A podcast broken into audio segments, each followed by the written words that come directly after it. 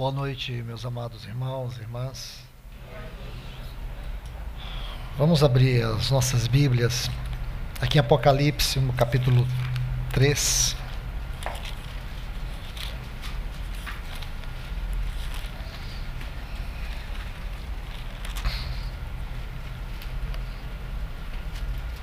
Vamos ler os versículos 1 a 6.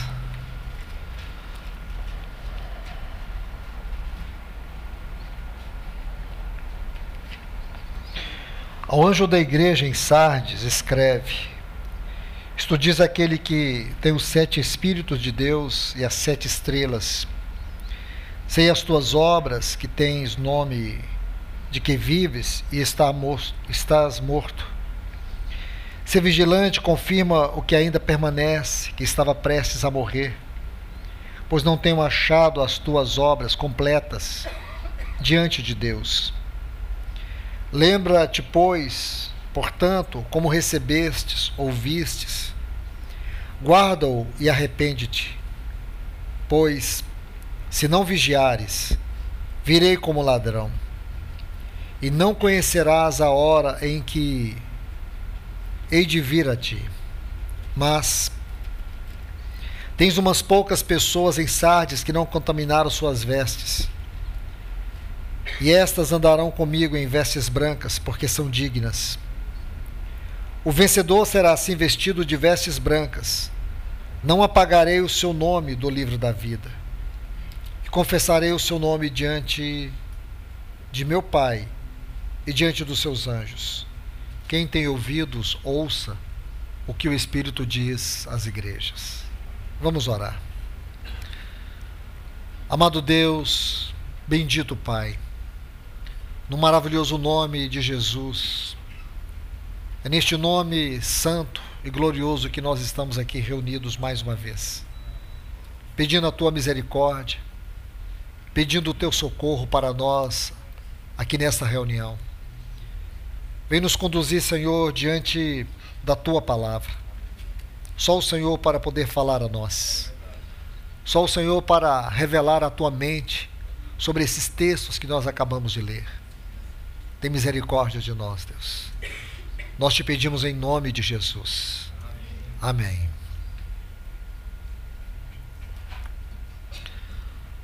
Amados irmãos, irmãs, eu quero dar um passo a mais dentro daquilo que nós estivemos estudando na quarta-feira sobre o mover de Deus ao final de uma dispensação. E creio que aqueles que estavam presentes e puderam ouvir a palavra, sabem que nós estudamos um pouco sobre o livro de Esdras e Neemias, mesmo que de uma maneira panorâmica, mas estivemos focando nesses livros. Esses livros, dentro da bibliologia, eles tratam daquilo que nós chamamos a restauração do testemunho de Deus. O livro de Esdras, ele enfoca a restauração da casa de Deus. E o livro de Neemias, a restauração dos muros de Jerusalém. Portanto, para que nós tenhamos uma compreensão desses dois livros, precisamos colocar aqui alguns pontos. Somente a partir do primeiro século da era cristã, os livros de Esdras e Neemias, eles foram divididos em dois livros, até então, eles compreendiam um livro só. Esdras e Neemias compreendiam um livro só. Então aqui é importante colocar esses pontos, porque pode ser que alguns irmãos se percam na história, ou mesmo que você tenha lido toda a Bíblia várias vezes, talvez você não tenha conseguido colocar todos os quadros que compõem esta realidade contextual ou toda a realidade contextual que está em torno desses dois livros. Então, como eu já disse, esses livros tratam da restauração da casa de Deus e dos muros de Jerusalém. No último capítulo de 2 Crônicas, capítulo 36, esse capítulo ele é muito importante. E por quê? Qual é o seu peso histórico? Dentro da mensagem que há em Esdras e Neemias. Segunda Crônicas, capítulo 36, vai falar dos quatro últimos reis de Judá. É importante você saber que Judá é o reino do sul. Israel, as dez tribos, reino do norte. O Israel unido, as doze tribos, juntamente com Efraim e Manassés. Este reino foi dividido no tempo de Roboão, neto de Davi, filho de Salomão.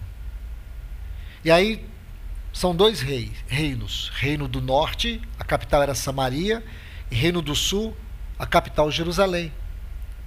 Aqui no Reino do Norte, tivemos 19 reis. Todos os reis foram ímpios, de maneira que essas dez tribos, elas desapareceram no ano 722, quando a Síria conquistou o Reino do Norte, levando todas essas tribos.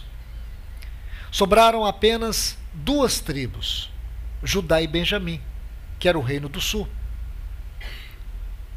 E aqui está a genealogia de Davi. Aqui está a descendência do nosso Senhor Jesus. Tudo isso é muito importante. Porque eu não estou falando de história. Estou usando a história. Porque eu quero falar mesmo. É da mente de Deus. É do propósito de Deus. O que ocorreu é que aqui, nesse Reino do Sul, estava a cidade e o santuário. Porque a cidade e o santuário são duas coisas que se uniam. Porque Deus escolheu essa cidade, Deuteronômio capítulo 12.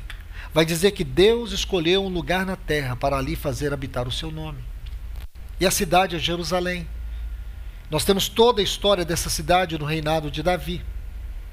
Então nós sabemos que Deus escolheu essa cidade. E Deus deu a Davi a conquista de toda esta cidade. E Salomão, seu filho, construiu aquilo que nós chamamos a casa de Deus, o templo. Tanto a cidade como o templo é uma metáfora. É uma metáfora espiritual. Porque quando nós abrimos o Novo Testamento, nós vamos para a realidade espiritual. E você vai ver que aquele templo onde nosso Senhor Jesus chega em João capítulo 2 e Mateus capítulo 21, nós vamos ver ali dois atos proféticos do nosso Senhor. O primeiro ato está relacionado ao templo, em João 2. O segundo ato está relacionado com a cidade, na figura da figueira, em Mateus capítulo 21. Então nós temos que entender que não existe nada sem sentido aqui. E tudo isso tem a ver conosco. Porque toda esta metáfora da cidade, do templo, tem a ver com a plenitude da consumação do propósito eterno de Deus, que está no capítulo 21 e 22 de Apocalipse. Ali também nós vamos ver uma cidade. Qual o nome dela? Nova Jerusalém, que também é uma metáfora.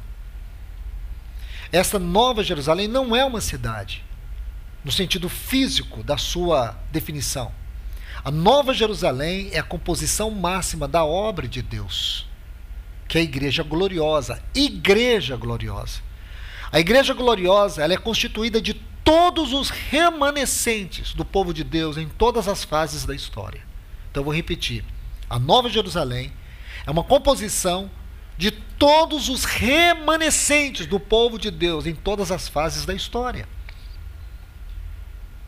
Aqui, nesta palavra que tenho compartilhado com vocês quarta e hoje, o meu objetivo é mostrar algo, algo muito particular que tem a ver conosco.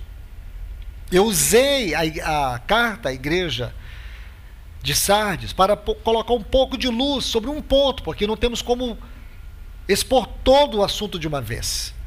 Porque essa carta à igreja de Sardes, ela fala de um remanescente. Esse é o sentido, o significado dessa palavra. Remanescentes. Aqueles que Deus diz aqui, um resto, um pouco ou uns poucos. Porque a obra de Deus em todo o tempo ela sempre foi sustentada por um pequeno remanescente. Sempre um grupo de remanescente. Por mais que houvesse uma corrupção geral, Deus mantinha um remanescente fiel aos seus pés. E a nossa grande batalha espiritual nesse tempo é permanecer na posição dos remanescentes. É ser estes remanescentes. É não entrar na onda da cultura dos dias que nós estamos vivendo, mas é permanecer em conexão com os céus. É ter uma voz profética vinda do trono, como vara e cajado para nos conduzir, nos guiar. Onde Deus nos dá uma mesa cercada por todos os nossos adversários, o mundo, a carne, o diabo e a morte. Tudo isso está em torno de nós, mas ainda conseguimos ter uma mesa farta da presença do Senhor entre nós, mesmo nesse mundo hostil. E aqui nós vamos ver na história de Esdras que esta cidade e este templo agora está em ruínas. O que, que aconteceu?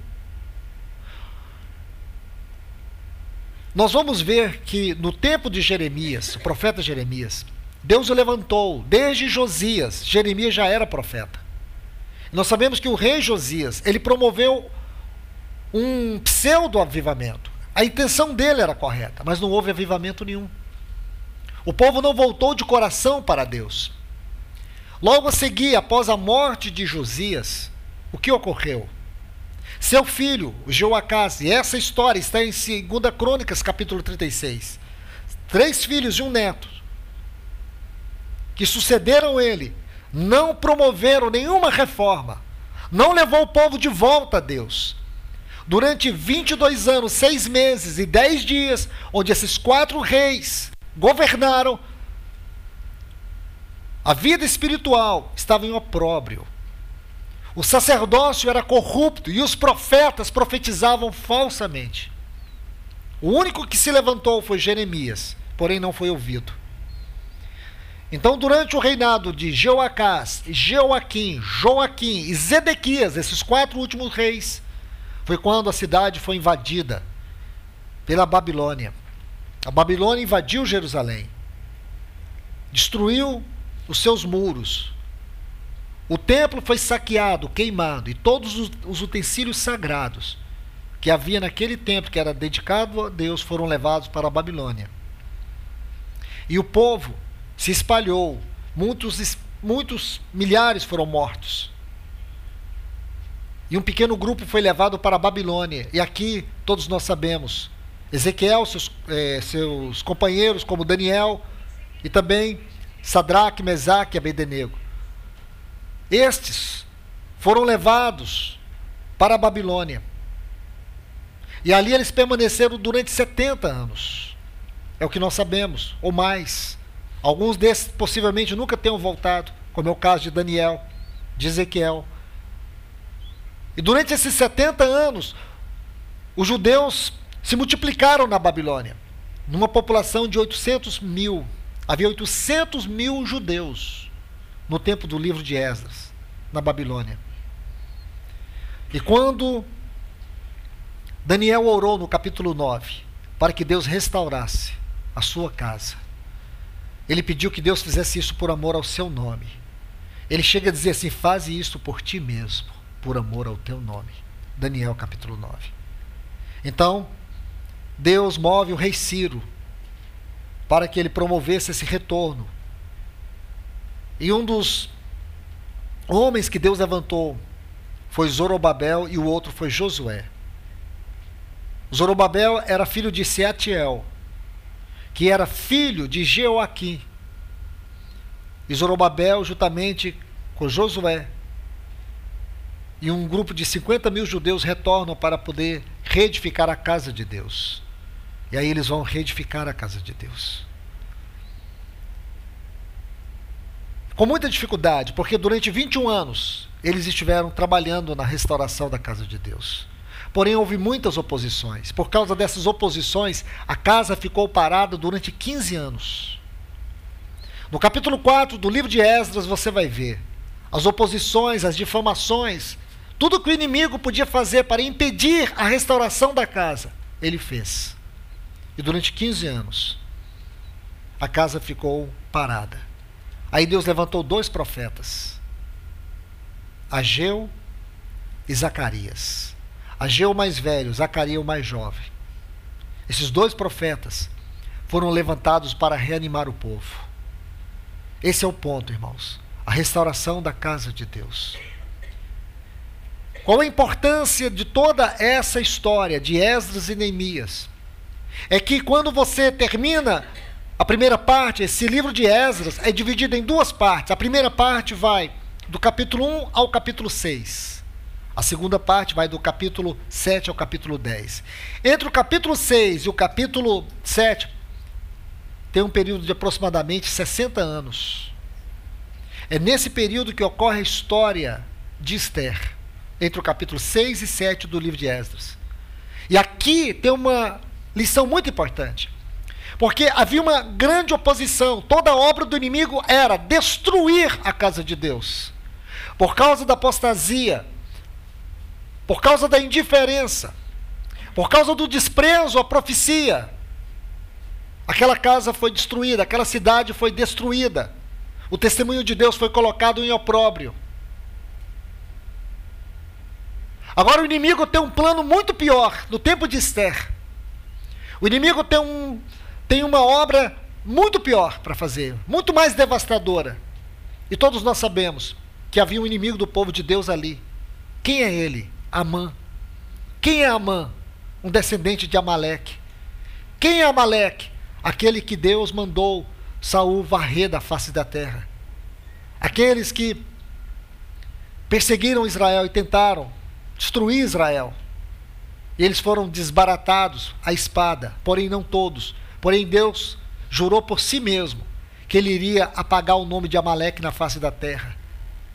E Saul não fez isso, Saul não apagou. E você se lembra quando Saul ele estava ferido com uma lança. E passou um jovem perto dele. Ele clamou por aquele jovem para que, ele, para que aquele jovem o matasse. E aquele jovem o matou. Quando aquele jovem o matou, o que, que ele fez? Ele correu para Davi e trouxe a notícia e disse: Saul está morto. E Davi disse: Quem te disse isso? Ele disse: Eu o matei. Ele perguntou: Quem é você? Ele disse: Eu sou um amalequita. Saul não matou Amaleque, mas Amaleque matou Saul. Amaleque é uma figura da carne. Aquilo da carne que você não destrói é o que vai te destruir. Então, aí, aqueles agagitas que Saul deixou, eles agora têm um descendente muito tempo depois. Está lá no reino do Império da Pérsia, onde está a rainha. E agora tinha um plano para varrer. Havia todo um plano para varrer os judeus da face da terra. Seria uma situação muito pior do que aquela da Babilônia. Mas Deus levantou uma mulher. Esther, capítulo 4, versículo 14, Mardoqueu diz assim para ela: Quem sabe se para tal tempo como estes fostes elevada rainha. Ela entendeu a sua missão e o seu chamamento. Ela viu que ela não ganhou aquela posição de rainha porque ela era melhor, a mais bonita. Não. Na verdade, Deus não colocou ela no trono para que o trono fosse para ela um fim em si mesmo. Deus colocou ela no trono por causa do propósito dele, não por causa do propósito dela. Quando ela entendeu, ela viu que ela tinha que correr o risco de perecer. E ela foi até o rei, alcançou o favor. E aí Deus mudou a história, porque um homem, uma mulher se colocou na brecha. Foi isso que aconteceu. Aí a história ela tem uma continuidade. Aí quem volta para Jerusalém, quem vem a Jerusalém, vem Esdras. Sabe qual era o papel de Ezra? Adornar a casa de Deus, restaurar o culto e a devoção. Que coisa linda, irmãos. Aí, quando você termina o livro de Esdras, capítulo 9, capítulo 10, aí vem uma apostasia, uma frieza, carnalidade, pecados, misturas, tanta coisa que não podia. Aí o povo desanima, o povo está completamente desanimado. Aí um grupo de judeus, eles vão até a Pérsia encontra um homem que tinha uma posição delicada, importante. Aquele homem cresceu de uma forma tão honrada e digna, e ele alcançou uma posição ímpar para um judeu naquele tempo. Qual o nome dele? Neemias. Ele estava tão bem na sua função. Neemias era um homem honrado. Ele era aquele que entrava diante do rei com um copo, com a taça de vinho. O rei só bebia alguma coisa se Neemias primeiro pudesse beber. Ele era um homem que o rei confiava sua vida a ele. Não havia dois homens assim na Pérsia. Ele entrava diante do rei. O rei não tomava nada, porque a vida do rei estava nas mãos de Neemias. Ele era o homem da mais alta confiança. Quem poderia, como judeu, ter uma posição daquela? Não havia outro. Não havia dois judeus no mundo que tivesse a posição que Neemias tinha. Mas Neemias, ele era piedoso. E seu irmão Anani, com alguns, vieram visitá-lo. E ele perguntou: Como está Jerusalém? Aí Anani disse: A cidade está devastada, os muros estão destruídos, os inimigos cercaram a cidade em volta. Aí Neemias entrou num conflito tão grande, porque, como copeiro do rei, ele jamais podia chegar diante do rei de qualquer maneira. Ele jamais poderia entristecer-se diante do rei. Se Neemias demonstrasse tristeza e o rei desagradasse, ele poderia ser preso, executado. Ele sempre tinha que chegar com um olhar alegre, confiante, porque qualquer suspeita que o rei tivesse, ele seria destituído ou mesmo morto. Só que Neemias não conseguia esconder o seu semblante. O rei olhou e disse: O que, está acontecendo, Neemias? Você não está bem. Ele disse: Eu não posso estar porque a cidade dos meus pais está em ruína. Não era a cidade pela cidade, era o testemunho de Deus na cidade. Estava em opróbrio. Aí você vê, tudo muda.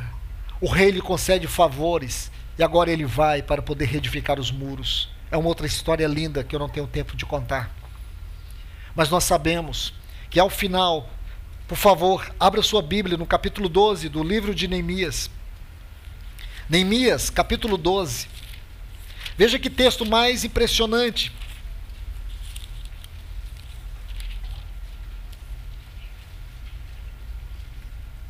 Olha o versículo 43. Naquele dia, me perdoe, deixe-me voltar ao 42, que vai ficar mais completa a leitura. Diz, está assim: Maazeias, Semaías, Eliezer, Uzi, Jeoanã, Neemias capítulo 12, versículo 42 e 43. E diz: Naquele dia ofereceram grandes sacrifícios e se regozijaram, pois Deus os fizera regozijar com grande gozo. Também as mulheres e as crianças se regozijaram, de sorte que a alegria de Jerusalém se ouvia de longe. O que, que aconteceu aqui, irmãos? Essa cidade não estava em ruínas, seu templo não estava destruído. O que foi que aconteceu? Sabe o que, que aconteceu? Deus trouxe um avivamento em Jerusalém. Esse avivamento foi tão poderoso, tão grandioso, que depois dessa história, nós temos 400 anos, aquilo que chamamos de um silêncio profético. Não silêncio dos atos de Deus, mas um silêncio profético. 400 anos se passaram. E quando você olha de maneira bíblica, qual é o próximo acontecimento depois do livro de Neemias? O capítulo 2 do livro de Lucas. E o que, que está no capítulo 2 do livro de Lucas? Um pequeno remanescente fiel aguardando a vinda do Messias.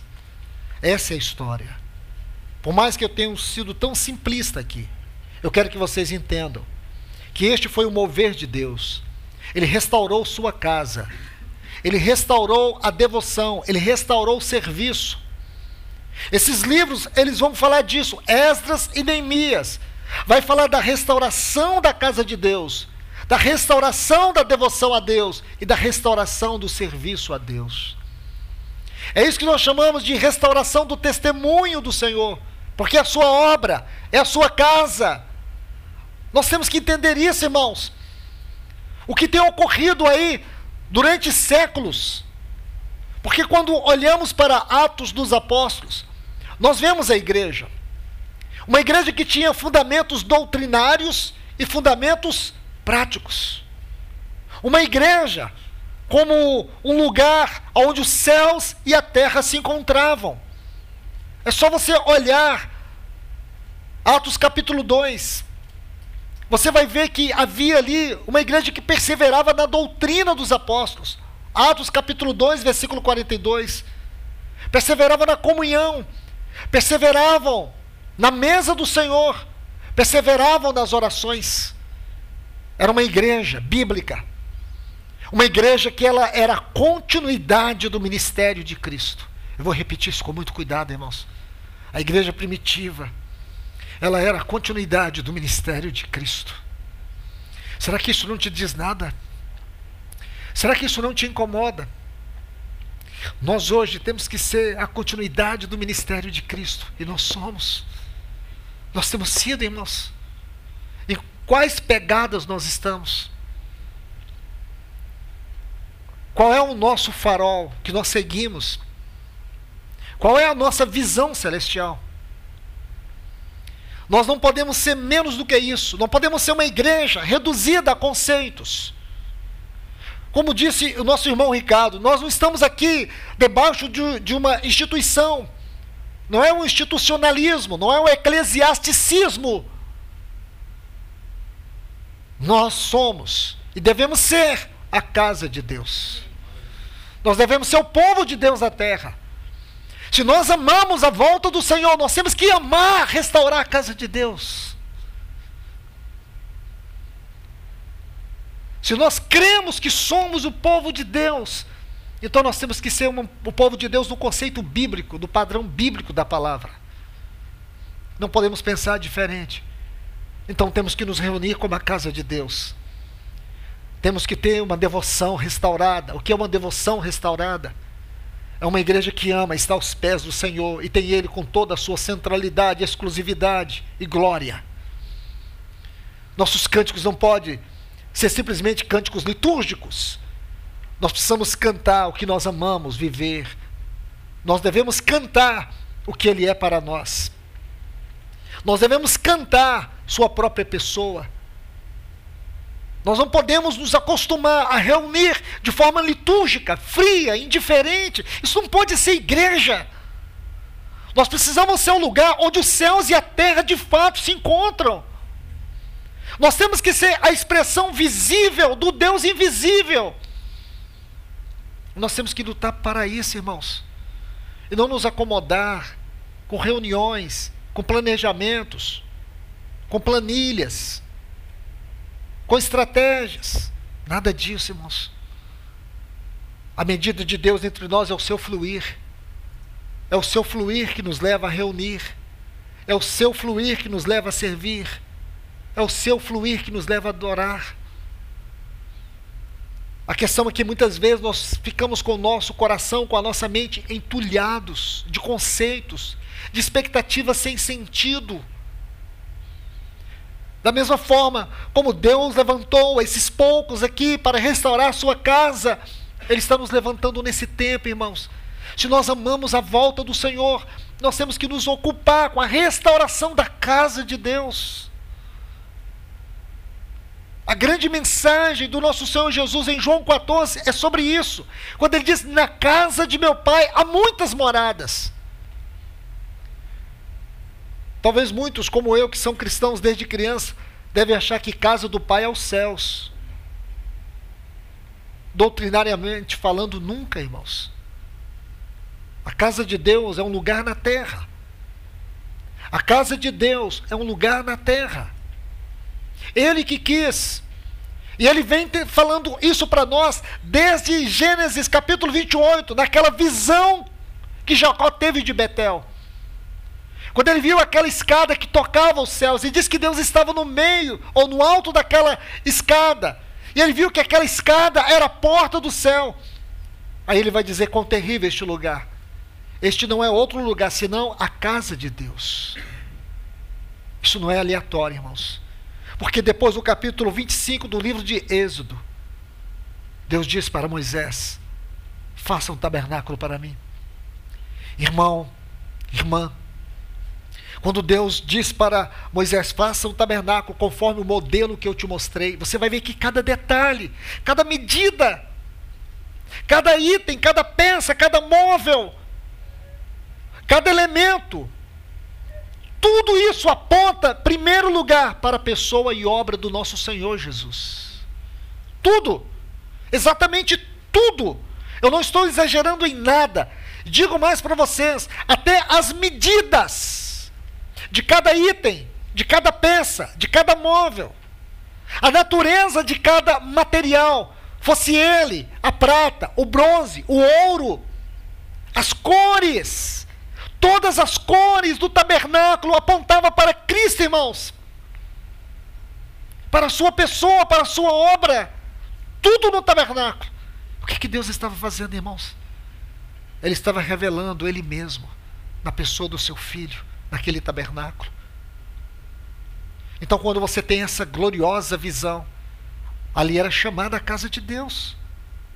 Porque a glória de Deus entrava no lugar santíssimo. Aquele tabernáculo tinha três partes: átrio, lugar santo e lugar santíssimo.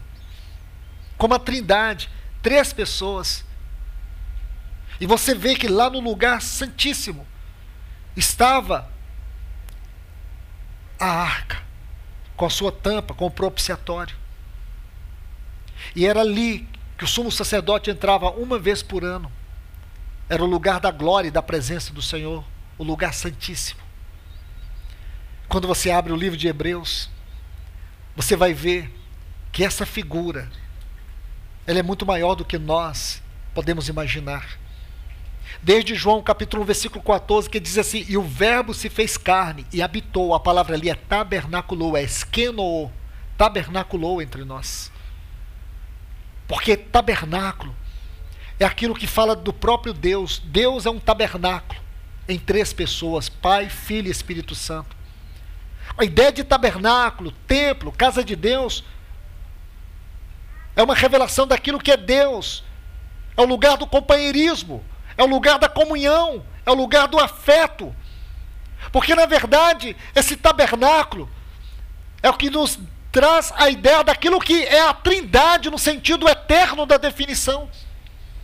E quando você abre o Novo Testamento, você vai ver que nós fomos chamados para essa esfera de comunhão. A casa de Deus é espiritual. Nós aqui somos uma pequena parte dela, porque ela está em todos os lugares. Durante todo o tempo, Deus manteve a sua casa na terra.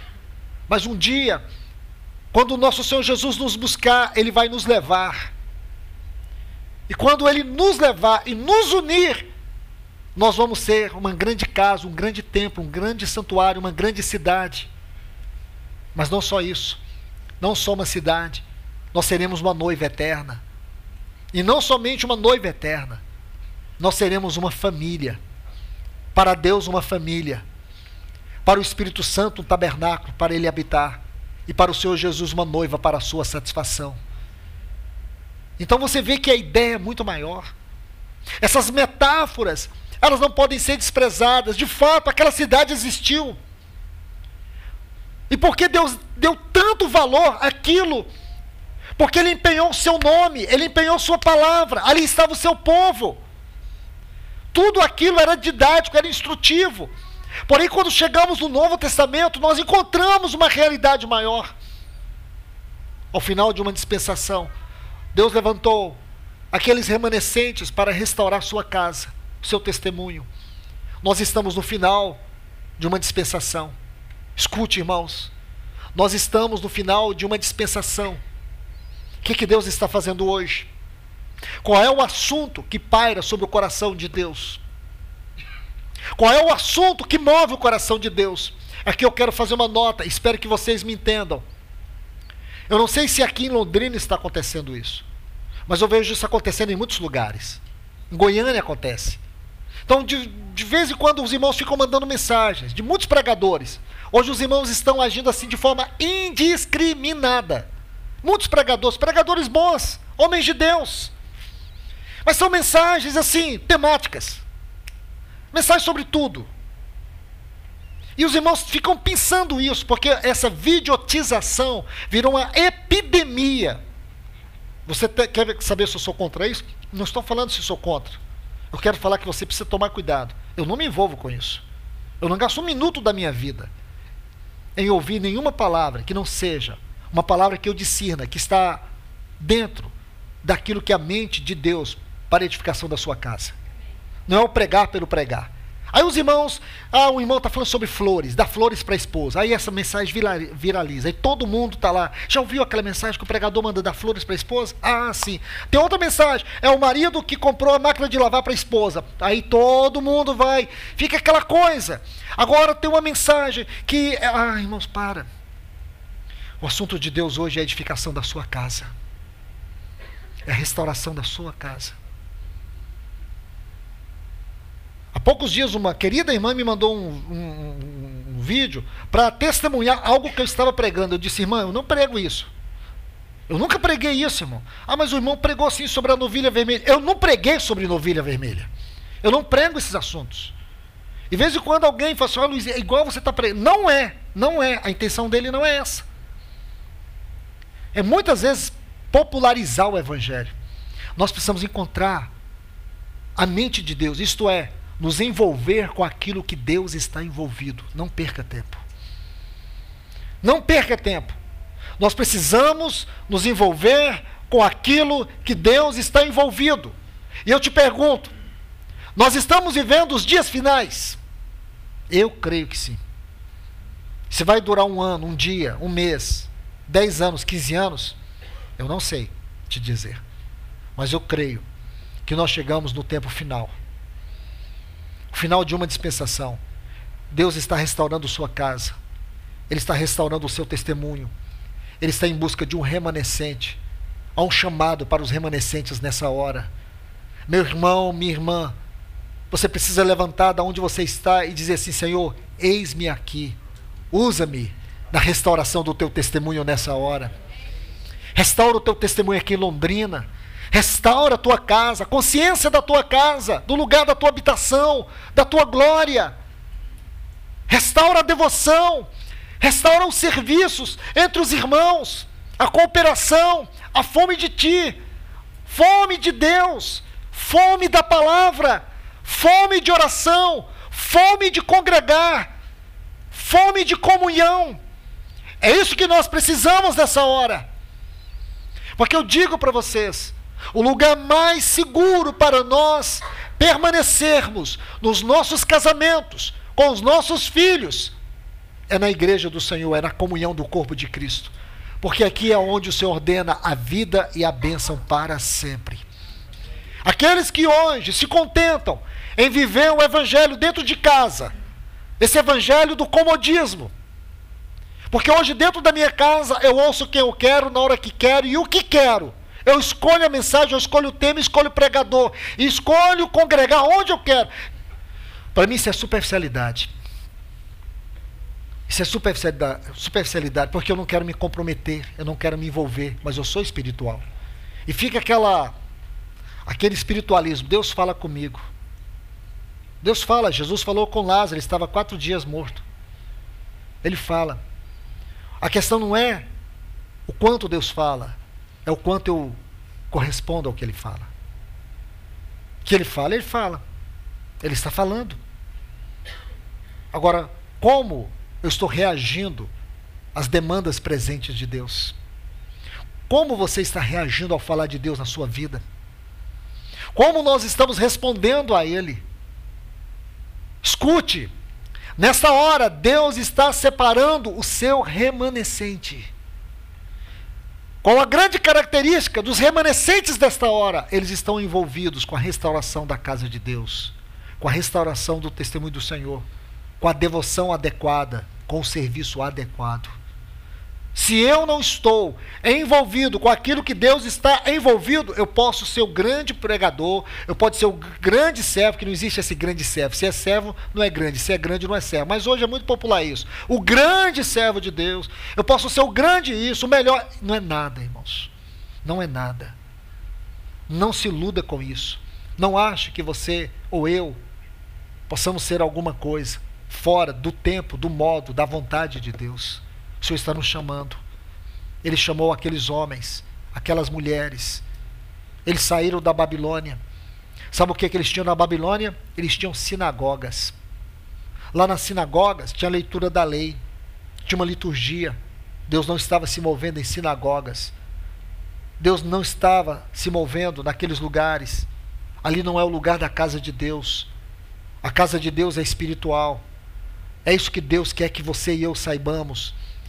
O Senhor quer fazer algo grandioso no nosso meio nesse tempo, irmãos. Há promessas e textos que nos dão substância para poder crer, ter certeza e aplicar isso à nossa vida. Deus, ele vai restaurar a sua casa. Deus vai restaurar o testemunho do seu nome. Deus terá um povo aqui, um remanescente fiel no tempo da volta do seu filho.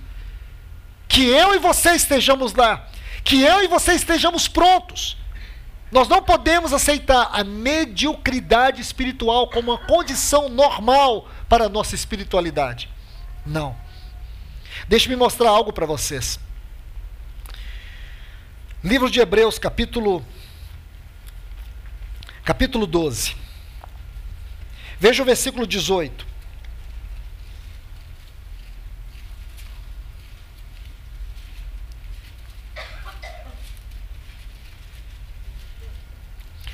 Quero que vocês observem alguns detalhes especiais aqui. Esse texto aqui, Hebreus capítulo 12, a partir do versículo 18, é uma referência a Êxodo, e se você quiser e puder anotar isso ao lado da sua Bíblia, aí, ao lado desses textos, você nunca vai esquecer. Aqui é uma referência a Êxodo, capítulo 19, os versículos 16 a 21.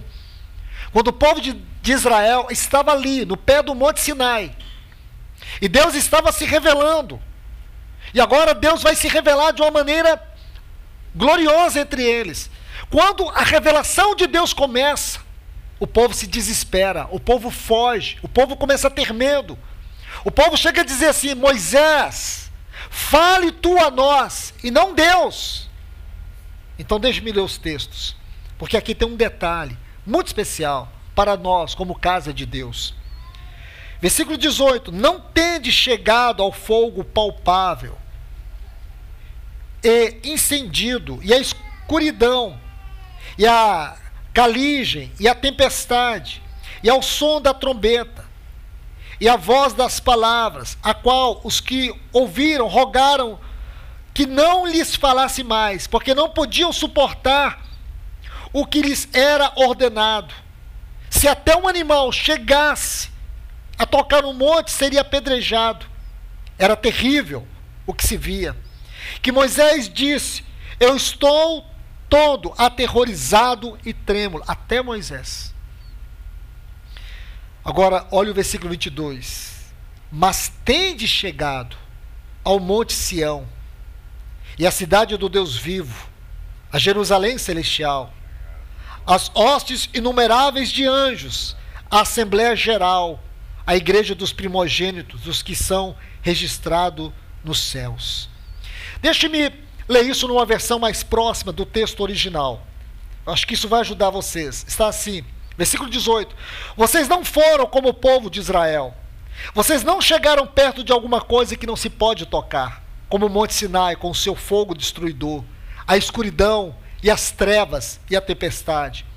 O barulho de trombeta, tudo isso está registrado naqueles textos que eu citei agora em Êxodo 19. Diz assim: o barulho de trombeta e som de uma voz quando os israelitas ouviram a voz, pediram que ela não dissesse mais nada, pois eles não podiam suportar a ordem que dizia: até um animal, se tocar um monte, será morto. O que estava vendo era tão terrível que Moisés disse: Estou tremendo, eu estou com medo. Pelo contrário, vocês chegaram ao Monte Sião. Sabe o que é Sião na Bíblia, irmãos?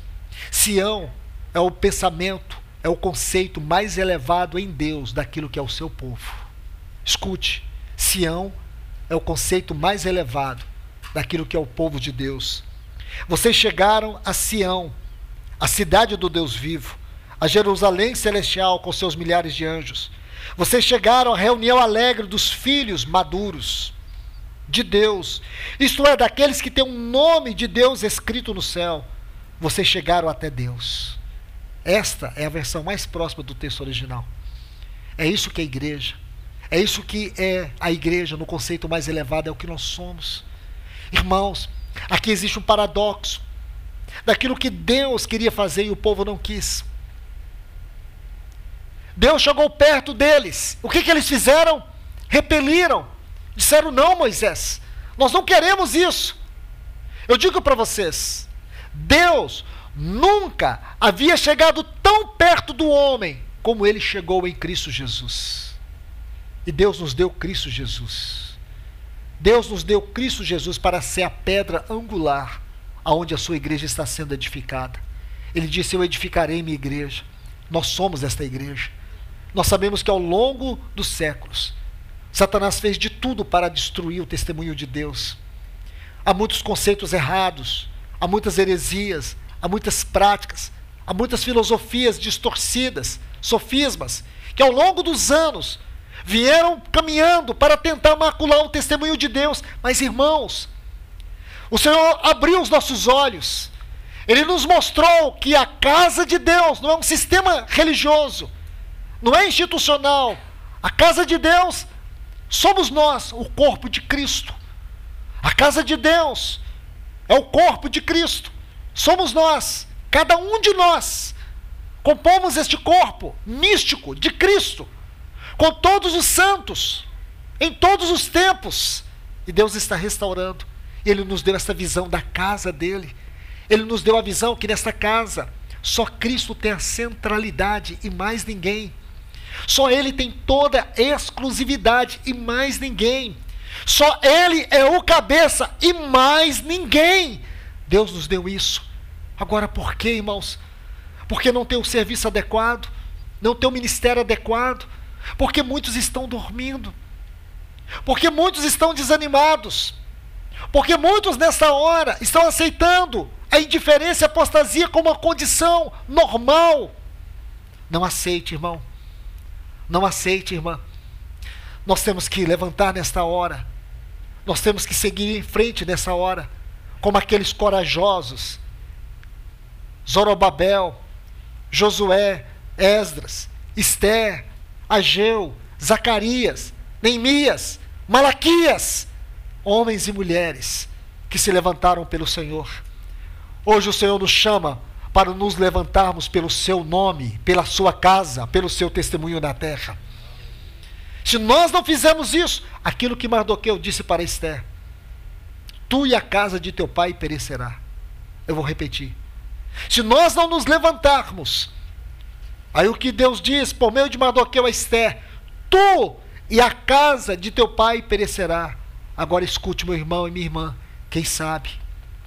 Você poderia ter nascido numa outra era, numa outra geração, num outro século, mas o Senhor te chamou para viver a última hora.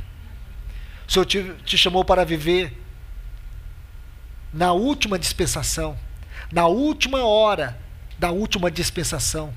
O Senhor nos trouxe. Então, escute o que o Espírito Santo disse para Esté e disse para mim e para você. Quem sabe se para tal tempo como este, Deus te revelou Cristo. Deus trouxe o Espírito Santo e fez ele habitar no teu coração.